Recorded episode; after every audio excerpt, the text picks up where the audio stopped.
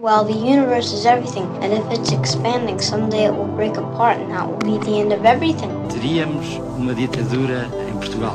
Capitalism is a form of religion. Foi como se soubesse que tinha nascido só. Did you fulfill all your desires? Para que serve o universo? When I was 18, I could do anything. O universo seria inútil. It's all over much too quickly. So, the answer? PBX, uma parceria Radar Expresso, com Pedro Mexia e Inês Menezes. Olá, este é o PBX Parceria Radar Expresso. Não possuo filosofia em que possa mover-me como o peixe na água ou o pássaro no céu. Tudo em mim é um duelo, uma luta travada a cada minuto da vida entre falsas e verdadeiras formas de consolo. Que é do mar se os rios se recusam. Stig Dagerman, escritor e jornalista sueco, morreu com 31 anos em 1954. Editou vários romances, A Serpente, o Vestido Vermelho, várias peças de teatro. Na nossa cabeça ecoou para sempre o último livro por ele escrito. A nossa necessidade de consolo é impossível de satisfazer. Uma reedição deste Manual do Desconforto foi reeditado por cá em abril. Vamos recordá-lo, enfrentando tudo aquilo que em nós nunca ganha forma forma e a isso às vezes chamamos dor da existência. Por este PBX andarão também a bolso os poemas de André de Cedeiro, o número de Strahler. André, que foi toda a vida Ana e um dia procurou satisfazer a necessidade de consolo, alterando o género que afinal nunca lhe pertencera. Secretamente desconfio daqueles a quem a roupa cai bem. No fundo de mim sei que gente bonita é do avesso. Neste PBX há encontro marcado com o inglês Baxter Dury. Sim, filho de Ian Dury, o inglês que conseguiu juntar num refrão sexo, drogas e rock and roll. O pai morreu em 2000. O filho, o ano passado, editou um belo disco chamado Prince of Tears. Também ele à procura da necessidade de consolo, mas quem não o procura? Hoje abrimos a porta do Odeon Hotel, onde os portugueses Dead Combo juntam gente improvável e ritmos sem fronteiras. Não são assim os hotéis? Odeon Hotel é o novo álbum da dupla Todd Trips e Pedro Gonçalves e até tem Mark Lanagan como convidado. Os Dead Combo são imbatíveis, fazem música onde cabe o mundo todo e as dores da alma também. Às vezes o tom é de festa, outras vezes de lamento, como a vida, aliás. Deus me dê grana.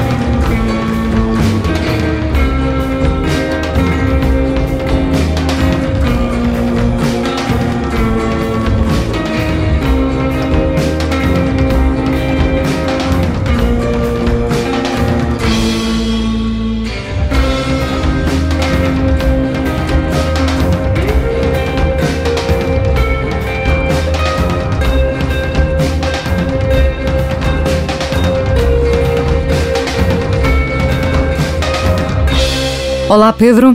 Olá, Inês. Deus me dê grana é um dos temas do novo grana, é o novo Deus me dê saúde, não é? Deus me dê grana. É um dos temas do, do, deste novo álbum do Jet Combo, Odeon Hotel, que merece que entremos nos quartos todos do álbum, um dos melhores discos que ouvi este mês e este ano.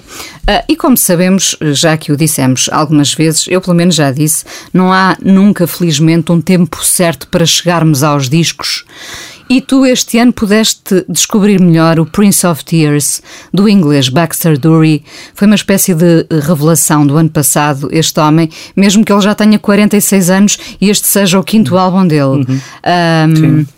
Sim, são vários atrasos, porque não, não, não, não são... são... atrasos porque é isso, não há tempo para Sim, chegar. Sim, mas quero dizer, o, o, eu comprei o disco na, na altura dos balanços do, do, fim de ano, porque li o suficiente sobre o, o disco para me interessar, mas não o conhecia, não, não, não, não só não ouvi os discos anteriores, como não conhecia. Um, aliás, só o segundo ou terceiro texto é que percebi que ele era filho do Ian Dury. Uh, o que é uma herança. Aliás, ele aparece na capa de um dos discos, uh, o que é uma herança difícil. Ele, ele andou um bocadinho, passou assim os, os, a sua infância e juventude um bocadinho em bolandas, que é uma expressão que eu gosto muito, uh, de um lado para o outro, e, e este disco, uh, aparentemente, quer dizer, este disco claramente, mas aparentemente mais do que os outros que eu, que eu não ouvi, tem alguma coisa a ver com, com um lado. Uh, a palavra que me ocorreu é agressivo, mas não é bem essa a palavra não no é caso dele. Vamos falar sarcástico. Daqui a, pouco, daqui a pouco falaremos de outra sim. figura sarcástica sim, sim. e este homem é. tem as melhores letras, as melhores para mim porque são hum. cheias de sarcasmo. O Miami, nós não vamos ouvir o Miami, foi, Miami. foi tema, um dos temas mais conhecidos. Tem, tem a melhor letra de, de 2017 para sim, mim. Sim, são, são, são canções. Uh, que são faladas, uh, mesmo quando são cantadas, são muito uh, conversa, tem, tem, um lado, tem um lado coloquial muito grande e são quase sempre, uh, ou muitas vezes, são pequenas vinhetas sobre personagens, quase sempre personagens desagradáveis, com uma. Com, com, uma, com, uma, com muita basófia. Uh, outra, e, outra bela outra palavra. bela palavra. Personagens agressivas. Há uma, há uma das canções, que aliás é uma das que vamos ouvir, que é uma, que é uma recordação de um, de um, de um colega uh, que aparentemente lhe batia, não é? Se acreditarmos que as canções são todas autobiográficas, coisa que não é, que não é fatal. Uh, mas pode o, ser uma boa catarse. O, o, o, disco tem 29 minutos, são, é muito, muito conciso, uh, tem uma, uma, uma, uma maneira de... Aliás, isso foi aparecendo, nós falámos aqui da quando, quando ele morreu do, do Mark E. Smith, é, é sempre muito engraçado quando, uh, quando as canções são um bocadinho faladas mais do que cantadas, torna-se mais claro os diferentes sotaques quer classistas, quer regionais, e a Inglaterra é um mosaico de sotaque. E aqui há uma e aqui há uma linguagem das ruas, não sei se é bem cockney, não sei exatamente, não sou suficientemente conhecedor para perceber o que é isto, mas, mas que não é o inglês Uh, mais sofisticado que nós estamos às vezes e, habituados. E é engraçado, Pedro, porque, porque esse tom falado nas canções dá-lhe uma certa agressividade dá, também. Dá, aliás, há uma, um dos, um dos membros dos, dos Sleaford Mods, que nós aqui falámos, uh, entra no disco, e há qualquer coisa aí de uma, de uma espécie de. Uh, uh, há um lado feios, porcos e maus. há um lado de protesto. Sim, há um lado da Inglaterra, do Brexit. O, o, Baxter Dury tem tido bastante sucesso em França, o que puxa sempre para um lado mais sofisticado, mais cool, mais uh, uh, Gainsbourg, um, mas, há esse, mas há essa origem que certamente também é uma origem familiar, mas não só de, de das canções como uma espécie de, de, golpes diretos à jugular. Um, de comentário social às vezes, político ou social, mais social do que político, pelo menos neste disco, mas também de o costume, relações falhadas, esses, o, o típico, o típico chamado material, não é? Material para os, que para ti para os é artistas. magnético também. Que para mim é magnético, é verdade. Vamos, que, que, que, canções é que vamos, vamos ouvir duas canções deste Prince of Tears? Vamos começar por essa que se chama Oi. Oi. Uh, Oi. Que que é essa canção de, de uma em que ele interpela alguém que que, de quem tem uma recordação não muito boa, mas, mas é uma, uma interpretação meio empática, embora agressiva às vezes, mas dizendo no fundo que as pessoas também vivem as vidas que lhes calham e que tentando imaginar o que, o que terá sido a vida daquela pessoa que ele perdeu de vista. Oi, Baxter Dury.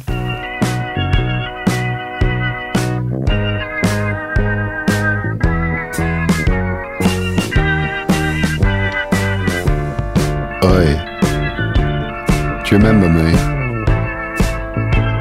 That's right. You gave me a little bit of a whack when I was younger. But I'll forgive ya. I wasn't that tough though. I was from the posh flats.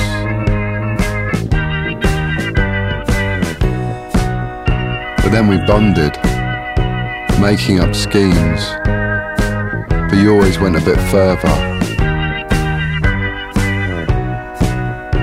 Run down Chiswick High Road, being horrible to people, stealing smelly pens, and you borrowed my bike forever.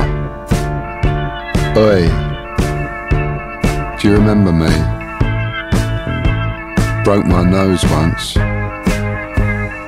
Fucking hurt. But I've been thinking about you. Wondering if you're in prison. I went to live on the river and got into media. But we had porcelain faces then. Nothing seemed to matter.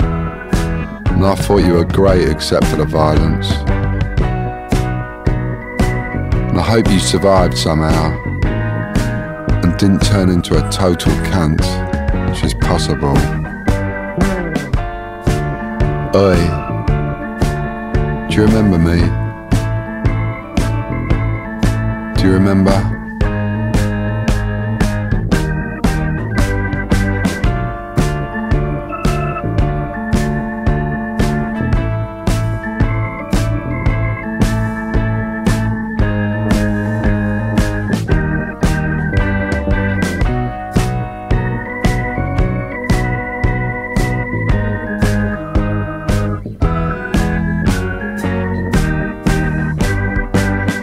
PBX, hoje, nesta redescoberta de Prince of Tears de Baxter Dury, não deve ter sido nada fácil, de facto, uh, crescer sendo o filho. Nunca é fácil crescer Sim. sendo o filho de alguém, não é? E havia até ouvintes que às vezes se metiam comigo quando eu passava e lembrava, porque havia sempre alguém que não sabia que ele era filho, filho, do Ian Dury e eu lá dizia Baxter Dury, filho de Ian Dury. Bom, imagino que eu não li, não li grandes entrevistas dele mas imagino que lhe devem perguntar muito uh, a propósito de sex and drugs and rock and roll, não é? Sim, claro, e, e há toda uma e há toda uma uh, aprendizagem dele que tem a ver com, com, também com andar na estrada com o pai e portanto com com as, as, os esplendores e misérias da, da, da, vida na estrada ele fala ele fala nisso algumas vezes mas mas tem um lado tem um lado mais uma vez a julgar por este disco eu vou certamente ouvir os próximos, mas ainda não os ouvi. Um, os próximos, quer dizer, os anteriores. Os anteriores. Uh, e os próximos, por maioria de razão. Uh, mas mas uh, o Ian Dury era um bocadinho mais. Um, não era certamente uma personagem sofisticada e aqui há qualquer coisa de sofisticação. Até na apresentação dele, a maneira como ele se, se aparece, ele é um charmoso. Tal. Assim, ele tem, é um charmoso. tem um lado tem um lado de charme que depois é muito engraçado quando, quando é posto em canções como essa que tu disseste do Miami, que são canções brutas, em que há em que há esse, esse sarcasmo, há um lado, há uma visão uh, bastante escura da, da, da, vida, não, não é provavelmente uma, uma visão de líquido doce, mas, mas ao mesmo tempo com, com, com bastante sentido de humor, humor negro às vezes, portanto não, não, é, não é um disco deprimente no sentido musicalmente deprimente, um, é, um... é, para fazer ferida, mas não, o problema é que nós gostamos Sim, dessa mas, ferida. Mas, também, mas é de alguém mas é de alguém que aguenta, ou seja, não é um disco de lamúria, não é? É alguém que tem, ou uma persona, lá está. Nós não, não, não conhecendo a pessoa é difícil saber o que é que é o que é que é o eu das canções e o que é que é o eu da vida real, mas é de alguém que que que é capaz de aguentar essas coisas todas. É, é esse, esta canção que ouvimos é muito típica disso, porque supostamente um outro, um outro músico, aliás, há, muitas pessoas o fizeram, pegam nessas recordações de abusos na infância ou na adolescência e aquilo é uma coisa traumática e terrível. E é, o tom com que ele decidiu fazer esta canção é muito diferente. É dizer, pronto, eras um eras um tipo horrível, espero que, espero que tenhas tido sorte, mas se calhar não tiveste, não sei se estás na cadeia e tal. Uh, e, e, é um tom, e é um tom inesperado, hum, não lamuriento, de alguém que, justamente porque supomos que terá vivido bastante, aguenta, portanto, é um, é um homenzinho capaz de aguentar os, os, os golpes da vida, mesmo se, mesmo se está sempre a, a, a denunciá-los. E eu acho que algumas destas canções, além do mais, são bastante divertidas. Uh, são bastante divertidas porque uh, uh, quando uma personagem, acho que é no Miami que é uma personagem que está a, a gabar-se a dizer as coisas. Uma sausage man. Exatamente, e depois diz I'm Morgan Freeman, como sendo assim uma espécie de supra-sumo da espécie humana. Um, e, e, e, são, são canções também divertidas, uh, embora com humor bastante negro. Eh, quando, quando, dizias, é curioso, eu não sabia que ele, que ele fazia, que está a fazer bastante sucesso em França. Sim. Uh, bom, eu também não, não, confesso que não domino a música dos franceses, conheço, conheço alguns nomes, mas eu estava a pensar que provavelmente a última pessoa politicamente incorreta que os franceses tiveram que, que, oscilava entre o charme e a total decadência foi o Gainsbourg, não é? Sim. E portanto os franceses, como andam tão contidos, é natural que precisem de um Baxter Dury inglês para... E que teve ao contrário, também teve um impacto muito grande na, na não só em Inglaterra, claro. houve uma série de, aliás, recentemente de discos de tributo uh, e, e, que tinham, e que tinham os dois lados, como, como, como aparentemente não com tanta intensidade, mas como aparentemente o Baxter Dury também tem. Tem um lado, tinha um lado claramente custa dizer até charmoso, porque ele era, era, ligeiramente repelente, mas, mas sim, mas tinha um lado qualquer de, de sedutor, aliás, de sedutor com, Como sabes, com, com... sedutor com currículo para aprovar, não é? Uh, mas também tinha um lado, como tu dizes, uh, uh, decadente e às vezes ofensivo e às vezes simplesmente bêbado. Um, e, e, era uma personagem difícil de. É, resvalar de, bem delicadeza mesmo. Sim, é? é uma personagem difícil de categorizar, mas que teve muito efeito em numa certa, sei lá, uma série de pessoas que falam habitualmente nele, como, como o Neil Hannon, por exemplo. Ele teve, né, assim, em, em, espíritos mais sofisticados. Jarvis Cocker, Jarvis Neil Hannon.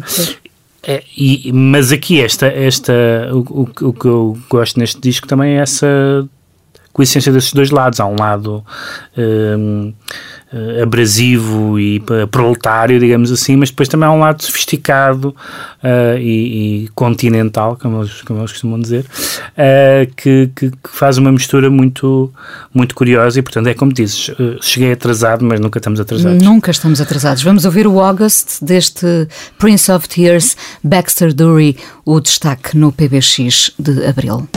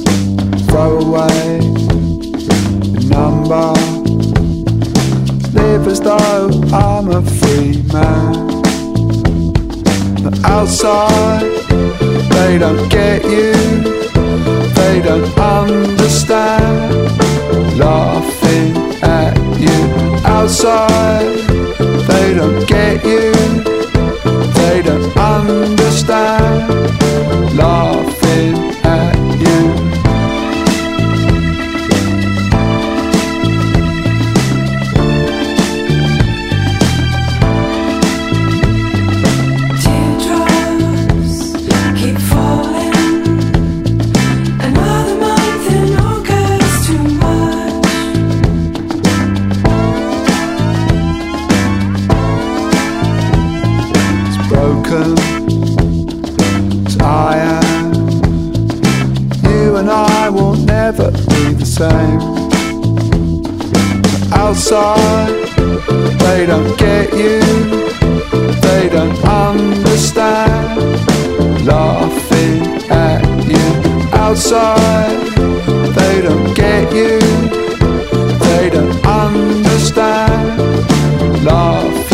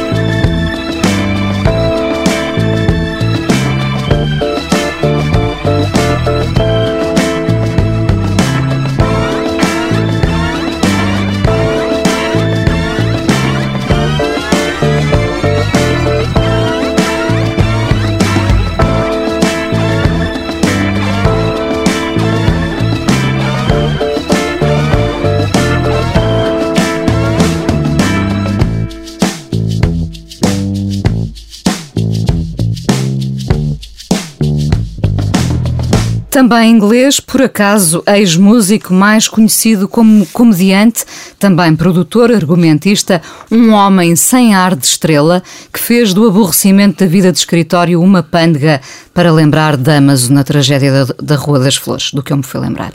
Rick Gervais, 56 anos, deu a conhecer ao mundo The Office, mas o que ficou mesmo na nossa memória é o seu sarcasmo impiedoso que às vezes faz rir e outras vezes nem tanto. Ou faz sempre, Pedro? Fazia. Eu acho que fazia quase sempre. Bom, enfim, o, é importante dizer, eu já, já até acho que já aqui no PBX falei disso. A primeira vez que eu vi o The Office, do qual eu sabia muito pouco, a não ser que estava a ser um sucesso, eu, eu sabia que, que a série existia, mas não, não, não tinha lido verdadeiramente nada sobre a série, portanto não percebi exatamente o que ia. E achei que era um conjunto de piadas secas. E de facto é um conjunto de piadas secas e todo o humor está nisso. Está num homem bastante repelente também, uma personagem, um, que tenta desesperadamente manter uma relação com os seus colegas e subordinados e chefes no seu dia a dia laboral e que falha de uma forma miserável porque não tem verdadeiramente nenhuma capacidade de sociabilidade, de empatia. É o anti-Iman, não é? E de, e, de, e de, facto foi uma comédia marcante e da qual teve depois uma versão americana, um bocadinho mais soft, um, sem ele. E ele a partir daí fez, fez outras séries que nunca tiveram o mesmo sucesso. E fez também alguns uh, espetáculos de, de stand-up que eu gostei bastante. Um, mas que e, e, regressou agora, 10 anos depois, de, 7 anos, sete anos depois, sete anos depois do último. Sim. O último suponho que foi o Science, nunca sei bem quais são a ordem dos, dos três. Uh, Regressa agora com este Humanity. Humanity. Bom, o Disponível problema, no Netflix. No, no, Netflix. O problema do, do Humanity, ele aliás acho que diz isso logo no, no princípio, é que ele não, não morre de amor pela humanidade. Um, e, e é um exercício interessante porque é, tem alguma graça, evidentemente que ele tem todas as virtudes que ele tinha de timing e de, de, e de, de silêncios e de desgares e de construção da piada e da observação, tudo, tudo aquilo faz um bom comediante, no fundo. O problema é que ele já está aborrecido Mantém. com ele próprio. Há, há dois problemas. Um é. Uh, vou começar por dizer o que para mim não é um problema. O que para mim não é um problema, e foi, mas foi um problema para muitas pessoas, e, o, e este stand-up foi mal recebido em grande parte por causa, foi em alguns casos mal recebido, em parte por causa disso, é o material uh, tabu do humor negro, etc. E ele especializou-se nisso. A coisa mais divertida que ele fez nos últimos anos para mim foi apresentar os Globos de Ouro, que foi uma das apresentações mais insultuosas para toda a gente. E não é aquele insultuoso combinado, não é? mais insultuoso para toda a gente uh, uh, que eu me lembro de ver. Um, Sobre tudo, desde, desde, desde a vida pessoal ao antissemitismo do Mel Gibson até. Uh, e foi um, um, momento muito forte porque ele de repente tornou-se uma estrela, mas era mas sentia-se que não pertencia, sentia que não pertencia ali, portanto fez questão de ser expulso dali, não é? Ele aqui faz uma série de piadas de grau variável sobre. Ah, ele foi particularmente acusado das piadas que fez, um, das piadas ditas transfóbicas, e portanto que é claramente um tema que está uh, na berra, não é? Um tema que está em cima da mesa, que nas séries de televisão, nas discussões políticas e nas conversas está muito presente, e ele, que é uma pessoa, um progressista, ateu, etc., portanto que não tem nenhuma uh, um, suspeita de ser um conservador, uh, não, não recusa a possibilidade de não fazer piadas sobre essa, sobre essa matéria, mesmo as piadas que sejam consideradas ofensivas. Como faz várias piadas que eu acho que são uh, fortes por serem sobre um assunto proibido, por exemplo, várias piadas sobre a decisão de não ter filhos e de como, no fundo, ou pelo menos é o boneco que ele ali encarna, que ele é demasiado egoísta para ter filhos e todas as coisas horríveis que significam, a, que a paternidade significa, que significa simplesmente preocupar-nos com a vida de outra pessoa, e ele claramente recusa isso, ou pelo menos assim o utiliza como material de comédia, e ao mesmo tempo a, a constante chamada de atenção para o seu estatuto uh, económico. Uh, dizer que, o que é que pode comprar, o que é que, o que, é que pode. porque é que viaja em primeiro e que as pessoas estão a ver não, não viajam. Que tem alguma graça, mas que é sempre são aquelas piadas que são divertidas a, a princípio mas que depois tem qualquer coisa de, de, desagradável. Fica ali um travozinho e aliás, aliás essa reações. É e essa não é a marca dele? Não se tornou a marca dele? Mas o meu problema, na verdade, nem sequer. Quer dizer, é, aí já é uma, uma, Eu não tenho nenhum problema com o humor. Eh, eu, isso é bastante. Digamos assim, libertário, se quiseres. Se, se uma coisa tem graça, tem graça. Pode, pode ter uma graça que nos faz ter vergonha de rir, mas, mas um comediante tem que ter graça. Repara, o humor só passa a ter limites quando choca com as nossas dores. Porque sim, nós rimos sim. imenso de coisas ofensivas, a não ser que elas nos toquem de alguma forma. Mas, mas rimos-nos muitas vezes de, de coisas das quais discordamos. Essa é uma das. As pessoas tendem a não fazer essa. Ou seja, por exemplo, é concebível uh, que uma piada xenófoba ou racista tenha graça, ou homofóbica tenha graça. E todos nós sabemos piadas. Todos nós sabemos. Todos nós sabemos, e todos nós já nos rimos dela. Rirmos de uma piada não é subscrever. Para já, para já não, não pode ser confundir uma piada com uma afirmação. Presumir que o autor, que o comediante, está a dizer aquilo que pensa. Às vezes não é, às vezes é um boneco. É? Um, e depois, o riso muitas vezes baseia-se em truques técnicos. Uma palavra, um advérbio de moda, uma palavra que, que está num sítio errado e isso tem graça. Se nós vamos policiar aquilo que achamos graça, claro que há aquelas coisas, não é muito fácil fazer boas piadas sobre o Holocausto, há um tempo para as piadas, não se faz piadas em princípio em público sobre um evento recente, é aquela história do 11 de setembro, quando, quando se dizia too soon, não é? era demasiado cedo para fazer piadas sobre isso, mas então já passou e já se pode provavelmente fazer essas piadas. Mas o, de tudo isto, o mais problemático neste stand-up que eu achei, o que eu achei mais discutível foi que há um momento há um momento Lenny Bruce o Lenny Bruce é aquele famoso comediante americano que há um, há um, um filme sobre ele com o, com o Dustin Hoffman que foi um dos primeiros comediantes, digamos assim, underground a ter alguma notoriedade pública e, e teve imensos processos judiciais e vários casos de tribunal. Isso era a altura ia para os, para os espetáculos dele ler as peças judiciais dos casos em que estava envolvido. E aquilo é insuportável. E o Ricky Gervais faz uma coisa parecida, que é como hoje em dia as polémicas são nas redes sociais, como ele diz o que lhe apetece e, portanto, apanha muita pancada, ele vai para, os, para o stand-up discutir quão intolerantes as pessoas estão a ser, etc. Ora bem, aí é exatamente o contrário do que eu dizia há bocado. Eu estou genericamente de acordo com tudo o que ele diz, só que isso não tem graça nenhuma. Eu estou totalmente de acordo que há uma mentalidade uh, anti-liberdade que as redes sociais ajudam a que ajudam a estimular. Ou seja, de, deixa de ter piada quando é uma espécie de ajuste de contas. É o que é ele uma, está a fazer. Ele, ele, faz piadas vingativas, ele vai buscar as conversas que teve no Twitter com não sei com quem, com, nem sequer é com figuras públicas, é com uma senhora uma vez disse-me, etc. E às vezes tem graça, às vezes há coisas absurdas.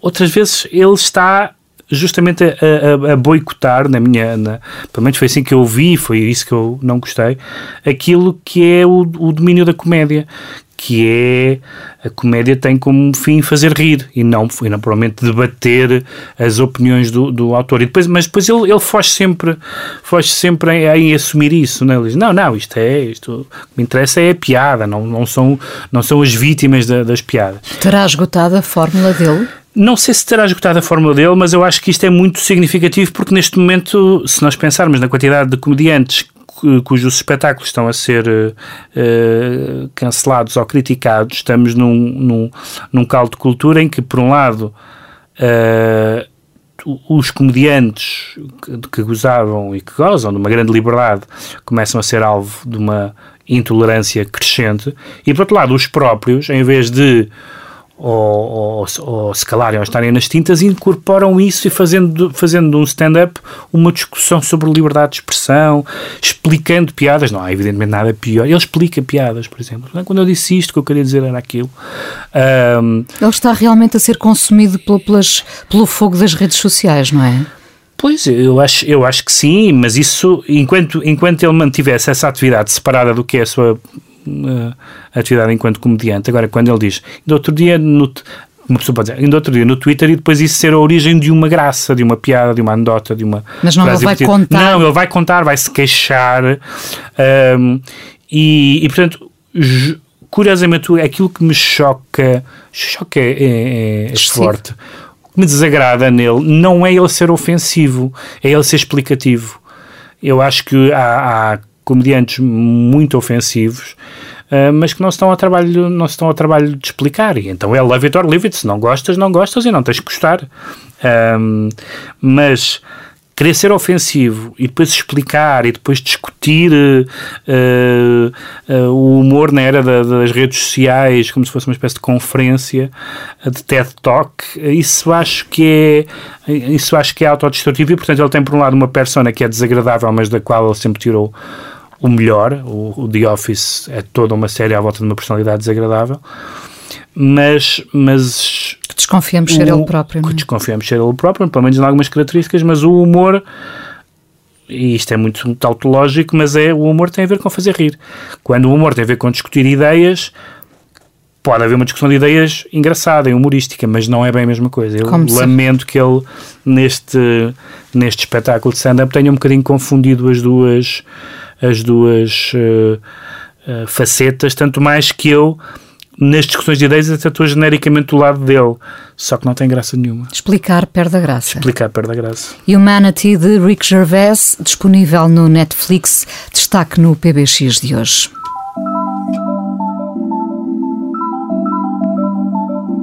PBX, uma parceria Radar Expresso, com Pedro Mexia e Inês Menezes. De que serve vir à luz se ninguém nos acolhe à chegada? André de Cedeiro, um dos 43 poemas do livro O Número de Strahler, edição do lado esquerdo. E agora, Stig Dagerman, a nossa necessidade de consolo é impossível de satisfazer. Bem estreito é o fio da navalha. Entre dois perigos me equilibro. De um lado ameaça-me a ávida boca do excesso, do outro a amargura da avareza que de si mesma se alimenta e teimo na recusa de optar entre a orgia e a ascese, ainda que com isso me sujeito ao suplício em brasa dos desejos. Não sou livre nos meus atos, por isso tudo me pode ser desculpado. Mas este conhecimento não me basta. O que procuro para a vida não é uma desculpa, mas exatamente o seu contrário. É o perdão que busco. Descubro, afinal, que se não levar em conta a minha liberdade, todo o consolo é enganador, mera imagem refletida do desespero. De facto, assim que o desespero me diz: perde a esperança, o dia não passa de um momento de trevas entre duas noites, há uma falsa voz que me grita: tem confiança, a noite não é mais que um momento de trevas entre dois dias. Stig Dagerman, sueco, morreu aos 31 anos. Tornou-se um dos malditos que pede compreensão e respostas. Talvez nunca as encontremos. O livro conheceu agora uma nova edição e voltaste a ele, Pedro. Sim, foi um livro que teve cinco edições na Fenda ao longo dos anos e foi um livro fetiche para muita gente, mais aliás do que depois as, as obras. Isto é, é apenas um curto texto. Um, o último escrito por ele, não é? Acho, que, acho, acho que não é bem o último, ah, mas é, é uma das últimas coisas que ele escreveu. Ele suicidou-se muito, muito novo e também por isso, pelo, pelo que escreveu em vida e, e o que saiu postumamente, mas também por ter morrido novo, tornou-se evidentemente um ícone, digamos assim, mais ou menos existencialista, desesperado. Um, um bocadinho esse, Ian Curtis também, Sim. É? E a primeira edição deste livro saiu uh, em Portugal, uh, talvez no final dos anos 80 ou no princípio dos anos 90. Eu lembro que eu li na, no primeiro ano da faculdade uh, e foi um, é um texto fortíssimo, sendo, sendo que é um texto não só muito curto, como bastante interrogativo, lírico, não há aqui não é certamente uma, uma resposta a nada, nem uma. Nem é, nem é exatamente, embora possa parecer em alguns momentos uma carta de suicídio, mas é uma. Mas é um texto que, que faz de uma forma bastante uh, memorável as perguntas que, que, se faz numa certa idade e se calhar as que se faz na, em todas as idades sobre há duas ou três perguntas que ele faz e angústias que ele manifesta que, que, que, são muito fortes. A ideia de, de que as pessoas não se podem confundir com as tarefas que desempenham, uh, ou a ideia de que, embora vivamos no tempo, todas as coisas importantes da nossa vida transcendem o tempo, uh, e a ideia de que, embora a morte seja certa, todos os, todo, em todos os nossos momentos uh, fortes superamos-la de alguma maneira, mesmo sabendo que vamos morrer à mesma. Um, e, e, é um texto que não é muito específico, ou seja, não, não é um texto confessional no sentido que ele não, ele não diz aconteceu-me isto, não, não fala da sua vida amorosa, que, que era complicada, ele foi casado com uma, com uma atriz sueca bastante uh, famosa na altura e que aliás esteve para ser uma esteve para ser protagonista no filme do Hitchcock e não, e não foi por causa do, do seu comportamento uh, considerado imoral, porque ela se tinha divorciado uh, uh, para casar com o Stig Dagerman, que também abandonou os filhos, enfim, foi um certo escândalo no meio. Agora fiquei baralhada. Imoral, quando falas de imoral, falas de quem? Não, é, no caso era ela, porque é ela que era ela Podia que ia ser fazer... o Hitchcock, como sabemos. Sim, o, mas não foi o Hitchcock que a afastou, de certeza. o Hitchcock, a imoralidade, não tinha problemas com isso. Uh, mas certamente os produtores, e, e, uh, ela era uma daquelas hum, beldades europeias e nórdicas, em alguns casos, que os produtores gostavam de ter nos filmes americanos. Bom, e ela acabou por não, por não fazer. O que era o, o I Confess, que tem, aliás, uma, uma, uma atriz bastante fraquinha que o Hitchcock uh, teve que mudar a sua primeira escolha. Uh, mas é um, é um texto que não é um texto confessional, é apenas um texto muito muito direto, reflexão muito, muito direto e muito cru sobre, evidentemente, sobre a depressão. Ele, ele, ele aliás, utiliza especificamente a, a, a, palavra a palavra depressão, mas é, mas também sobre sobre a, a, liberdade, o que fazer com a liberdade, a ideia da a ideia da que ele utiliza mais do que uma vez da autonomia de, de, de fazermos as coisas autonomamente, independentemente da, dos nossos papéis e das nossas expectativas. Há aqui também um contexto político. Ele, ele era uh, narco-sindicalista, escreveu num jornal anarquista, num jornal anarquista, incluindo muita poesia satírica. Uh, e tem vários romances traduzidos em português. A primeira tradução dele, curiosamente, foi nos anos 50 em Portugal. Né? Uh, um, foi, foi traduzido em 58, portanto, Quatro anos muito, depois de ele ter morrido. muito, muito cedo. Uh, chegou cá uma, numa tradução da Irene Lisboa, que também é uma escritora importante e hoje bastante, bastante esquecida. E depois a Antígona publicou nos anos 90 muitos livros, vários dos romances dele, uma reportagem fantástica sobre a, sobre a Alemanha na, na na altura da guerra e também há algum teatro, pelo menos uma peça de teatro tra traduzida cá. Mas este, este livro, este texto, é um fenómeno porque cinco edições mais esta, esta edição é uma edição já não da Fenda, que pelo que percebi acabou, mas... Mas do Vasco Santos. Mas do Vasco Santos, que era o, o homem o, da Fenda. o editor da Fenda. Uh, e é uma edição, além do mais... Muito, muito bonita. Muito bonita, graficamente, com... É uma... É uma tem aqui o o, o dedo do, do, do, João Bicker, que é um dos nossos designers de livros mais com, com mais bom gosto. Um, Essa capa bonita esconde a angústia que lá está dentro. Sim, tem uma, mas, está, mas, mas essa ideia do consolo é muito interessante porque uh, ele fala da necessidade de, a, a, o ponto de partida dele é é que não é que não é um crente nem um racionalista nem um portanto, não, não encontra aqueles consolos que a maioria das pessoas de uma forma ou de outra uh, tem mas não é uma não é um por isso é que eu digo que não é uma carta de suicídio. Uh, não é fechado ao consolo. Isto é, este, este texto, pelo menos eu leio assim, talvez não o tivesse lido assim a primeira vez que o li há muitos anos, mas leio como um texto escrito por alguém que ainda está à procura, mas também que detecta falsos consolos, que é uma coisa terrível que ele dizer, há, há este consolo, mas este não me interessa, porque este não é um consolo. Uh, uh, e isso é e isso é muito é muito tocante eu não sei bem aliás espero escrever em breve sobre este livro porque eu não sei exatamente detectar o mistério deste texto não é um dos textos mais extraordinários da história da humanidade mas há qualquer coisa como há em escritor, aliás, num escritor com quem ela às vezes é comparado. comparado, que é o Kafka. Há alguns dos textos, aqueles fragmentos do Kafka, tem qualquer coisa disto, tem qualquer coisa que é, que é extremamente tocante, extremamente desesperado, mas estranhamente reconfortante.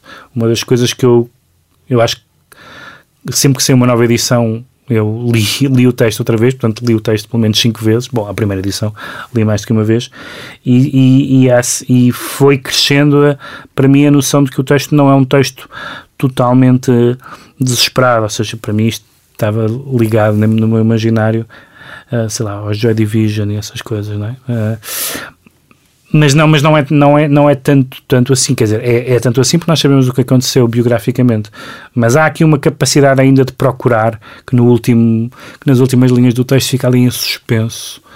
Uh, e que e isso surpreendeu-me, surpreendeu-me que, que o texto tenha essa virtualidade de não ser apenas um texto, enfim, urbano ou depressivo para jovens, mas que consiga abarcar leituras um bocadinho diferentes, todas elas bastante tristonhas e desconsoladas, é certo, mas, mas uh, consiga suportar uma leitura ligeiramente diferente, com matizes ligeiramente diferentes em, em, diferentes cidades.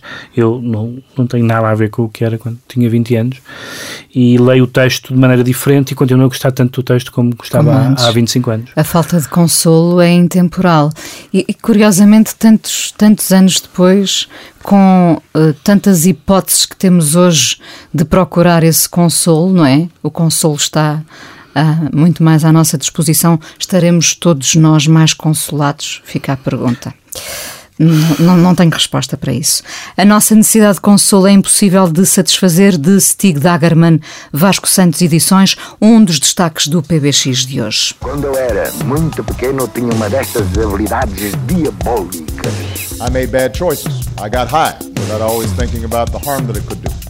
PBX, uma parceria Radar Expresso com Pedro Mexia e Inês Menezes. E ainda de o número de Strahler de André de Cedeiro, poema da página 41, Deserto que chegue, deserto que chegues. Já que se falou em ingleses, ainda Tracy Thorn, voz dos Everything But a Girl, que em 1980 já tinha formado as Marine Girls, em dueto do pós-punk, que viria a acabar para Tracy Thorn seguir depois com outro dueto, os Everything But a Girl com Ben Watt. Tracy Thorn, mulher de inúmeras colaborações que a levam até às pistas de dança, editou este ano Record, disco a solo, onde encontramos, por exemplo, este belo hino pop chamado Guitar.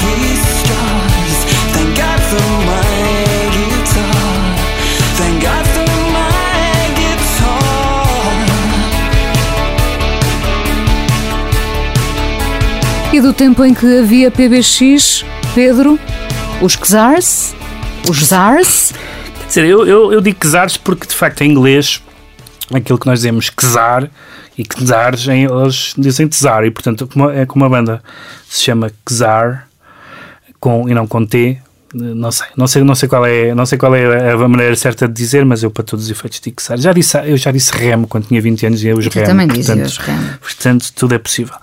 Bom, que é uma banda que só vem à baila sempre por ser a banda do John Grant, a ex-banda do John Grant. E que é uma banda que eu acho curiosa porque, não sendo uma banda extraordinária, uma banda que parece que está sempre a tentar e nunca consegue.